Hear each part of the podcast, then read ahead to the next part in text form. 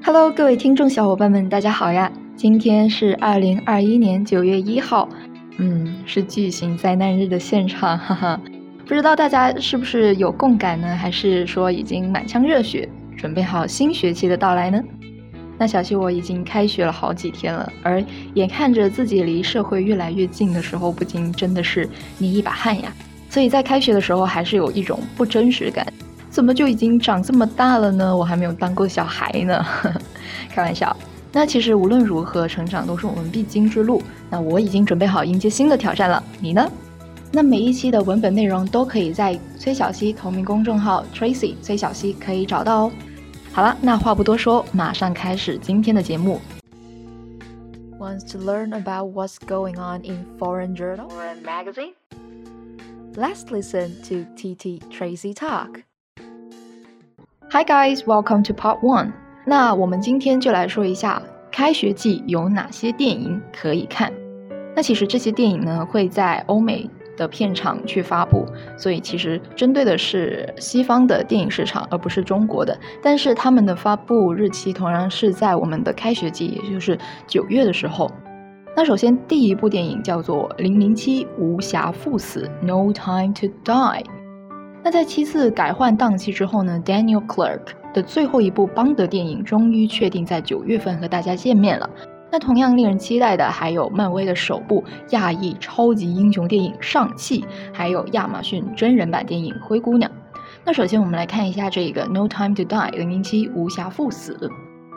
Its release has been delayed again and again, and before that, its production was hampered by injuries, accidents, and the withdrawal of this original director, Danny Boyle. 那其实这部电影呢，在制作的过程中遭遇过伤病、事故以及原导演丹尼·博伊尔的退出，之后上映的时间又被一再的推迟，所以现在这一部《零零七：无暇赴死》就终于要上映了。那首先我们来看一下这个句子有哪一些单词我们可以学习到的。首先，release，release 它原本做动词的话就是释放、放松的意思，而这里呢，我们其实是一个名词，就是说某一部电影或者某一个作品它要上映、它要发布的话，我们都可以说 the release of something，the release of No Time to Die，the release of a song 都可以说 release。而第二个单词 hampered，hampered，h a m p e r，hampered。这一个单词呢，其实就是等同于 postpone，也就是推迟、延迟的意思。而这里我们用到了一个被动句式，原句的句式是 Its production was hampered by injuries, accidents, and the withdrawal of its original director。就是说，由于伤病、事故以及原导演的退出，之后的上映时间又被一再的推迟。OK，第三个 withdrawal，withdraw，不知道大家有没有留意，就是我平时在用我的手机。因为我的手机语言是改成了英文嘛，所以在付钱的时候或者是转账的时候，就会看到页面会有 withdraw 或者是 top up。那这里呢，就跟大家补充一些小知识：top up 其实就是囤钱，而 withdrawal 就是取出。比如说从你的余额宝那里把钱取出来到你的银行卡那里，就可以说 withdraw。好，那我们来继续看一下下面的句子。But Daniel Craig's final Bond movie is here, six whole years after the previous one, Spectre。那距离上一部《零零七：幽灵党》这一部电影，作为 Daniel 的最后一部邦德电影的话，已经整整过去了七年了。Directed and co-written by Cary and with Phoebe in the in the writers' room, the story is that 007 has retired from MI6 to settle down with his girlfriend, leaving a new 00 to save the world in his absence. 哎，这一段句子好像听了好多数字啊，比如说零零七 007或者是 double O 零零号。那其实这个零零呢，其实是属于特工的一些编号。那其实这一部作品呢，是由凯瑞和菲比 就是 Phoebe 一起写的剧本，而 Phoebe 这一个导演呢，他的作品除了有这一部《零零七》之外，还有非常著名的《伦敦生活》以及《杀死伊芙》，大家有兴趣都可以去看一下。那这一部电影呢，它的主要内容就是说，讲述了特工零零七从军情六处退休了之后，计划和女友安顿下来，并将拯救世界的重任交给新的零零七号特工。But his CIA buddy Felix persuade him to fight the devilishly named Lyutsifer. But the most intriguing aspect of No Time to Die is that it's apparently a tear-jerker. 但是呢，他在中央情报局的好友菲利克斯就说服他去对付邪恶的 Lyutsifer。但是呢，该片的最大的看点就在于它的催泪效果非常的明显。那首先我们来看一下，有一些词我们可以学习到，比如说 devilishly，devilishly，d e v i l i s h l y，devilishly。那其实呢，这一个是一个副词，它从而修饰 name 这一个动词。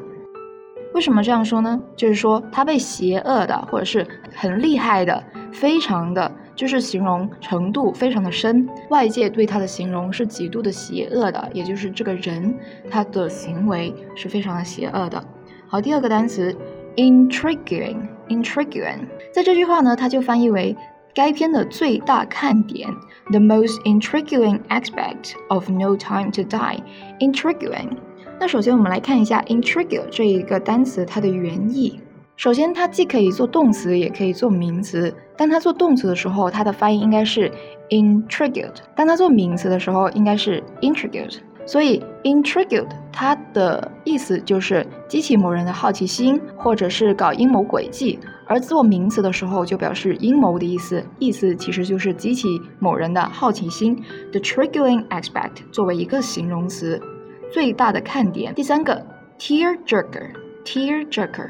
那这里的 tearjerker 呢，我们可以比较容易的理解，比如说 tear 它就是泪、眼泪的意思，而 jerker 我们可以看到它其实是一个名词，而作为 jerk 的时候就表示催、敦促。所以 t e a r j e r k 中间还有一个连字符，整体的意思就是催泪的意思。比如说催泪弹。再看一下最后一句话，There's a lot of emotion in this bond，就是说这一部邦德电影其实有非常多的情感，它的情感是非常充沛的。It's very moving. I bet you're going to cry if you like to cry. When I watched it, I, I cried, which is weird because I played in it. 那其实有一位演员，他在某一个杂志上也透露到了这一部邦德电影，他的情感非常的充沛，非常的感人。而如果你是一个爱哭的人的话，那这部片子一定能把你弄哭。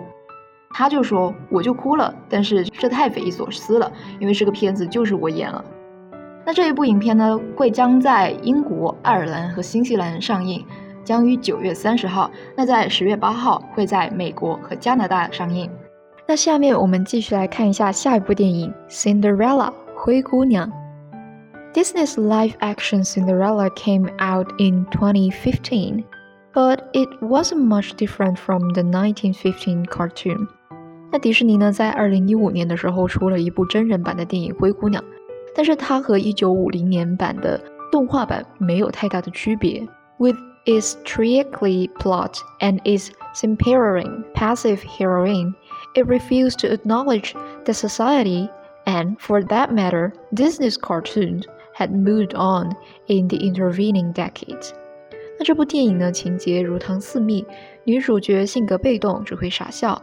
完全无视了过去几十年来社会的变化，包括迪士尼动画在内，已经向前走了很远。Now, though, there's another Cinderella that actually seems to belong in the 21st century.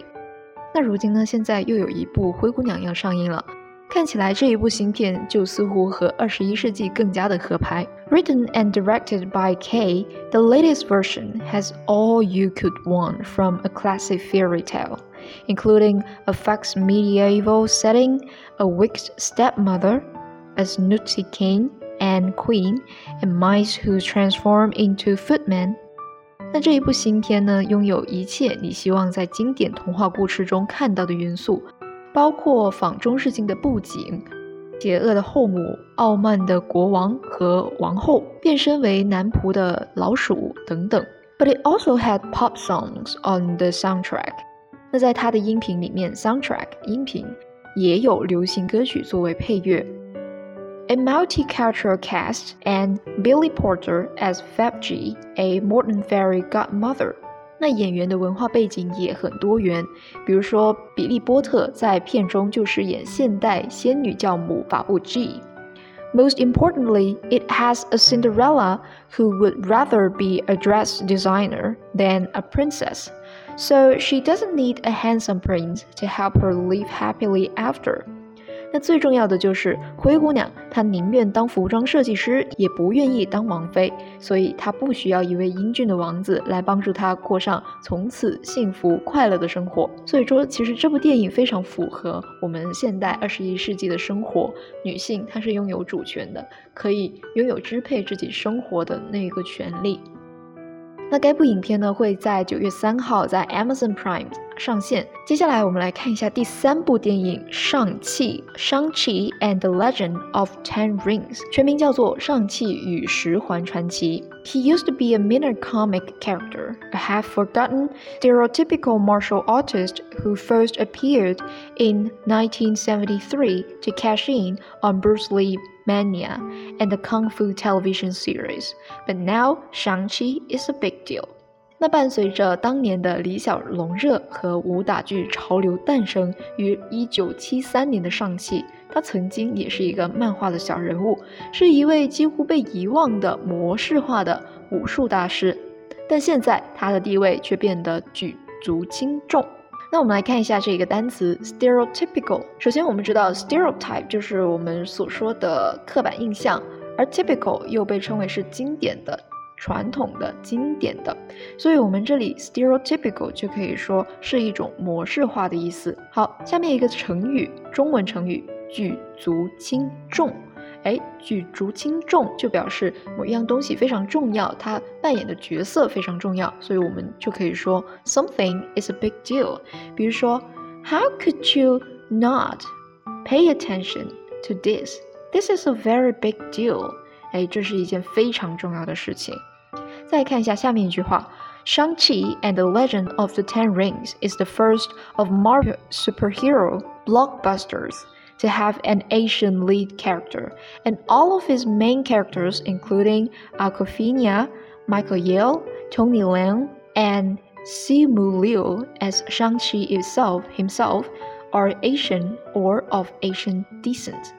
那《尚气与十环传奇》这一部漫威电影，它是第一部由亚洲人领衔主演的超级英雄大片，包括奥卡菲娜、杨紫琼、梁朝伟、刘思慕在内的所有主要演员都是亚洲人或者是亚裔。这部片来说，可能亚洲人会更加的关注。那这部影片呢，会将于九月三号在美国、加拿大和英国、爱尔兰上映。It will be released on on third September in the U.S., Canada, the U.K. and Ireland. 哎，所以说后天这部超级大片将要上映了。好，那说完电影，我们再来聊一下垃圾。哎，为什么要聊垃圾呢？其实最近一段时间就有一个全国的垃圾分类这样的一个宣传和科普周。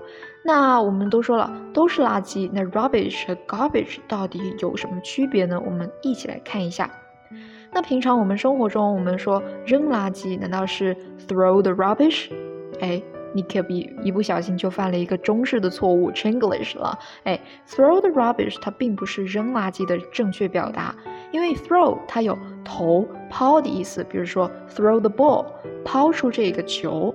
哎，那 throw the rubbish 它的正确含义就是抛垃圾了。那如果你抛不准的话，就有点太尴尬了，是不是？那外国人他们说扔垃圾，一般就会委婉的说 take out the trash，take out the trash，或者是说 put it in the trash。哎，那注意这两个词组里面的 trash，其实它有不同的意思。比如说 take out the trash，这里的 trash 它就主要就是指那一袋垃圾，那个垃圾，对吧？那但是它后面就是说 put it in the trash，哎，这里的 trash 就可以代表是说垃圾桶或者是装纳、收集、收纳垃圾的一些一个垃圾箱。好，那比如说 garbage、rubbish、trash、waste，那这四个词都可以表示垃圾。那它们之间又有什么样的区别呢？首先，我们来看一下 garbage 与 rubbish 的区别。那其实垃圾在美国、加拿大等美语国家，垃圾就用 garbage 这个词，而在英国呢，我们就用 rubbish。rubbish。那其实这两个词还可以用来比喻没有价值的东西或者事物，瞎话或者是说废话。你比如说这个句子，She was talking rubbish in the meeting。哎，他在会上的发言都是废话。哎，既然这一个 rubbish 是英国用的，那小溪就来模仿一下英腔怎么说。She was talking rubbish in the meeting，像不像？再来看一下下面一个句子 The store is full of useless rubbish. 这个店里卖的全是没有用的破烂。The store is full of useless rubbish. 再来看一下下面一个句子 ：Dig a bit, dig a pit, and bury the garbage. 挖一个坑，把垃圾埋掉。那 rubbish 这个词性比 garbage 要多一些，它除了可以当名词之外，还可以作为一个动词，意思就是说强烈的批评，把什么东西说得一文不值。比如说，I don't understand why everyone keeps rubbishing my idea。 我不明白为什么每个人都觉得我的想法一文不值。那 rubbish 它作为一个形容词，意思就是不会、没有能力做某件事情。比如说，I am rubbish at playing computer games。我对电子游戏一窍不通。哎，注意这里的介词用的是 at。比如说，我很擅长做某事，I'm good at。My best friend is a rubbish singer。我的好朋友根本就不会唱歌。哎，这里的 rubbish 又就可以作为一个形容词。好，再来看一下 trash。那 trash 这个单词在美式英语也有一个垃圾的意思，还可以用来指不值得尊重的人。比较多用的是一种非正式的口语，比如说 I don't believe my brother dated Joanna. She's trash. 哎，我真的不敢相信我的哥哥竟然曾经和乔安娜交往过，他简直就是一个垃圾。那当垃圾 trash 被作为动词使用的时候，它也是一个非正式用语，表示。扔弃、丢弃，或者是严重损坏、拆毁，又或者是猛烈的批评。比如说，I try to trash all junk mail as soon as I receive it。哎，我准备一收到垃圾邮件就马上扔掉。My latest idea was totally trashed by my manager。我最新的想法被我老板批得一文不值。那最后一个，waste waste 作为名词的时候它是一个正式的用语。最常用的意思就是说没有利用价值的东西包括废品垃圾废物废料或者是指时间金钱精力等的浪费。比如说 the amount of waste reproduced in the house every year is astonishing. 我们一家一年所产生的垃圾简直令人不可思议。Don't watch this film. It's a complete waste of time。千万别看这部电影，这会是浪费时间。而 waste 作为动词时，常用的意思就是因为没有合理的应用而造成的浪费。比如说，我们平常在日常生活中看到的是厨余垃圾，或者是呃浪费，就会用 waste 这个词。比如说，I don't want to waste my time on this。我可不想为这件事儿浪费我的时间。You're wasting a lot of water by having a bath instead of a shower。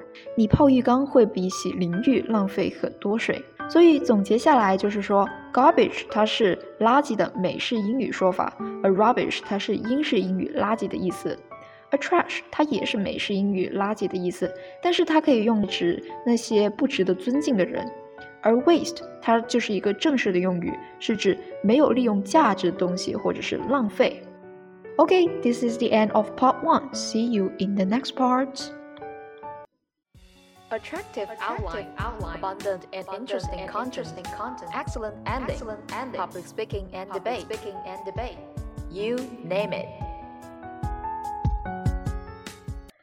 Hi guys, welcome to Art Kaleidoscope. Hi guys, welcome to Public Speaking and Debate. 还记得上一期我们讲的议题吗 ？The notion is, this house believes in the right to be forgotten. 所以，我们今天这一期呢，就来说一下 the against party，反对派应该怎么样解释。首先，第一个，the internet does not need additional right to those in the real world. The right to be forgotten is premised on the idea that internet requires additional rights beyond those in the real world. Offline, there's no right to demand that people do not to talk about or show photos of your embarrassing moment. Provided that there's no privacy breach, once something is out in public, you cannot take it back. There's no rule enabling you to be forgotten in real life, even if things you have done harm you. Why then do rules have to be different for the internet? In the 21st century, the internet has become an integral part of our lives and of human communication that it is, in fact, just another reality for us. We do the same things there as we do in real life socialize, engage in our hobbies, etc. The only difference is that the internet provides us with greater opportunities, such as reaching more people, but that does not change the principle that human interaction online is pretty much the same as offline. If there is no right to be forgotten in real life, there should not be in the digital one.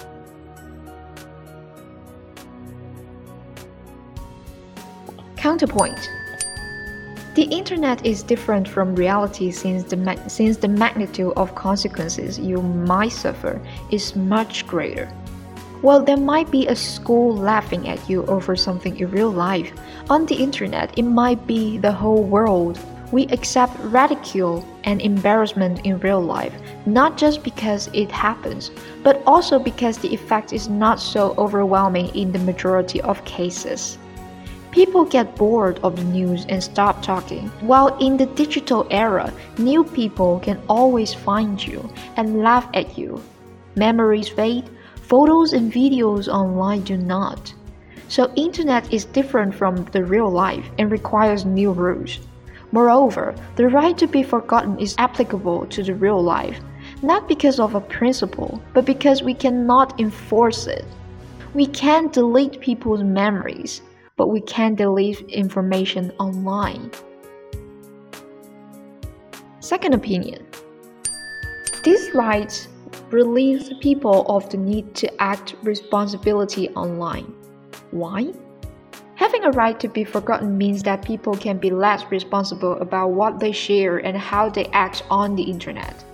Knowing that they can always remove all trace of what they did relieves people of the necessity to consider the consequences of what they are doing online. This is especially true for young adults. They often post unflattering information, such as pictures of them drunk or half nude, or write offensive comments for the payout of immediate popularity in their peer group.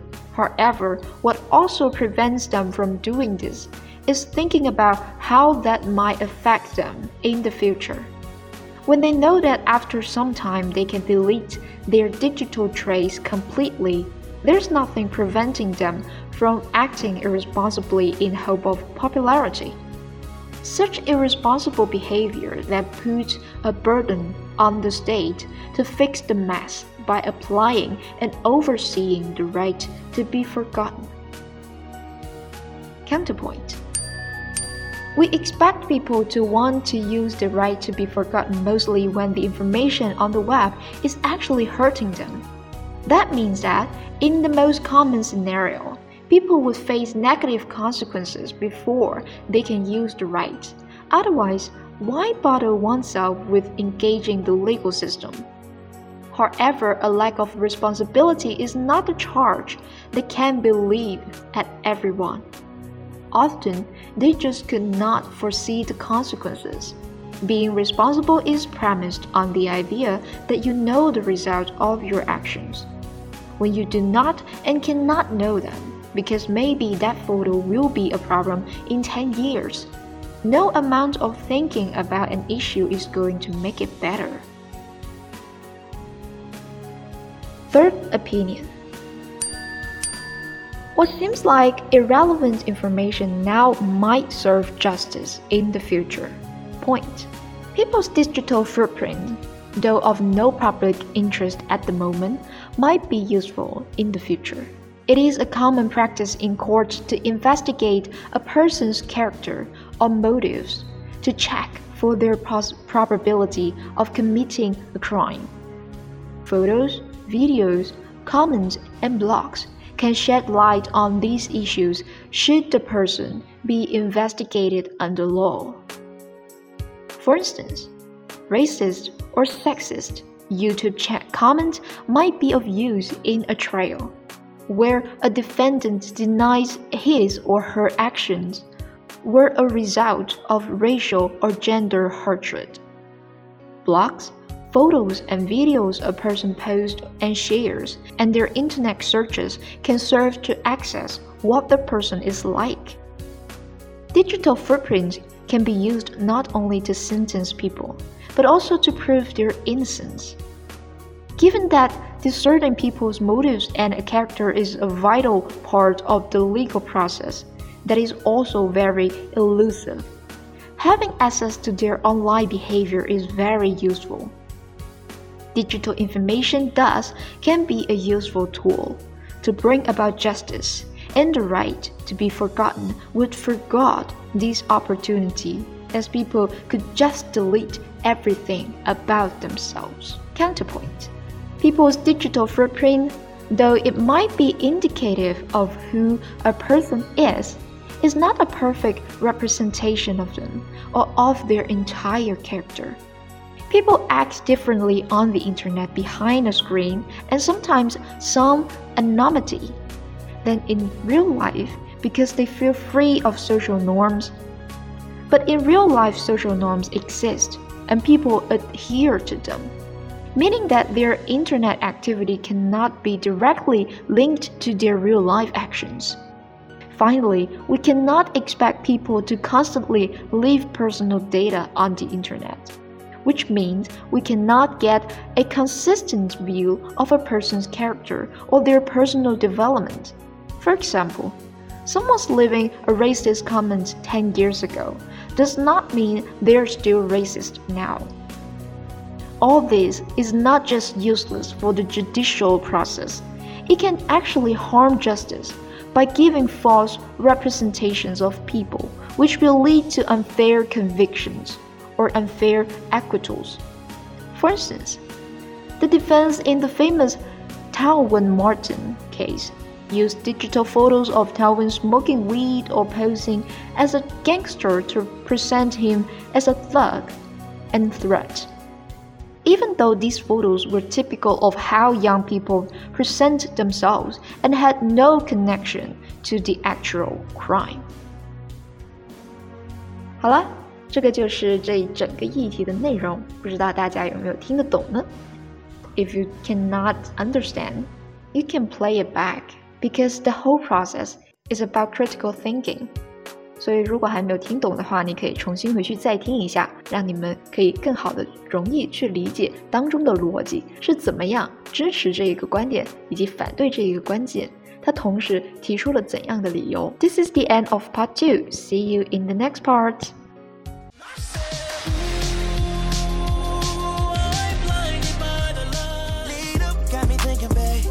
Tell me if you with it, cause I'm with it, babe.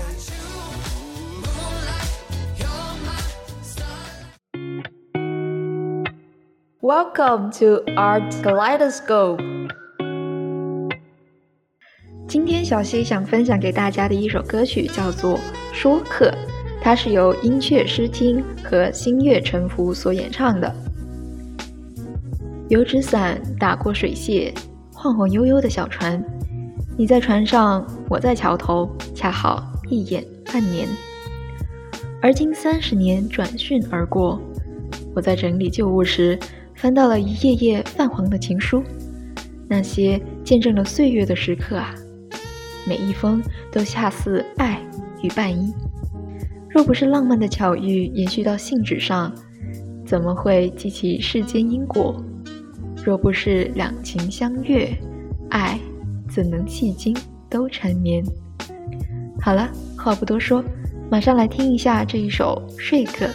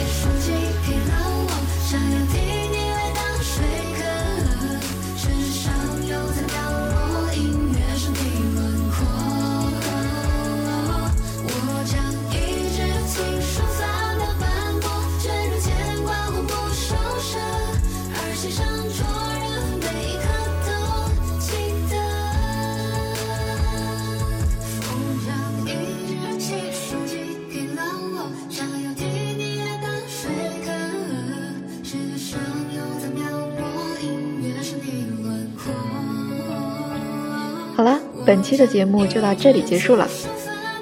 欢迎定期收听 T T Tracy Talk，更多的节目文字版内容会在同名公众号可以找到哦。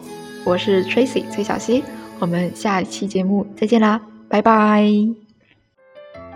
This podcast is from TT Tracy Talk.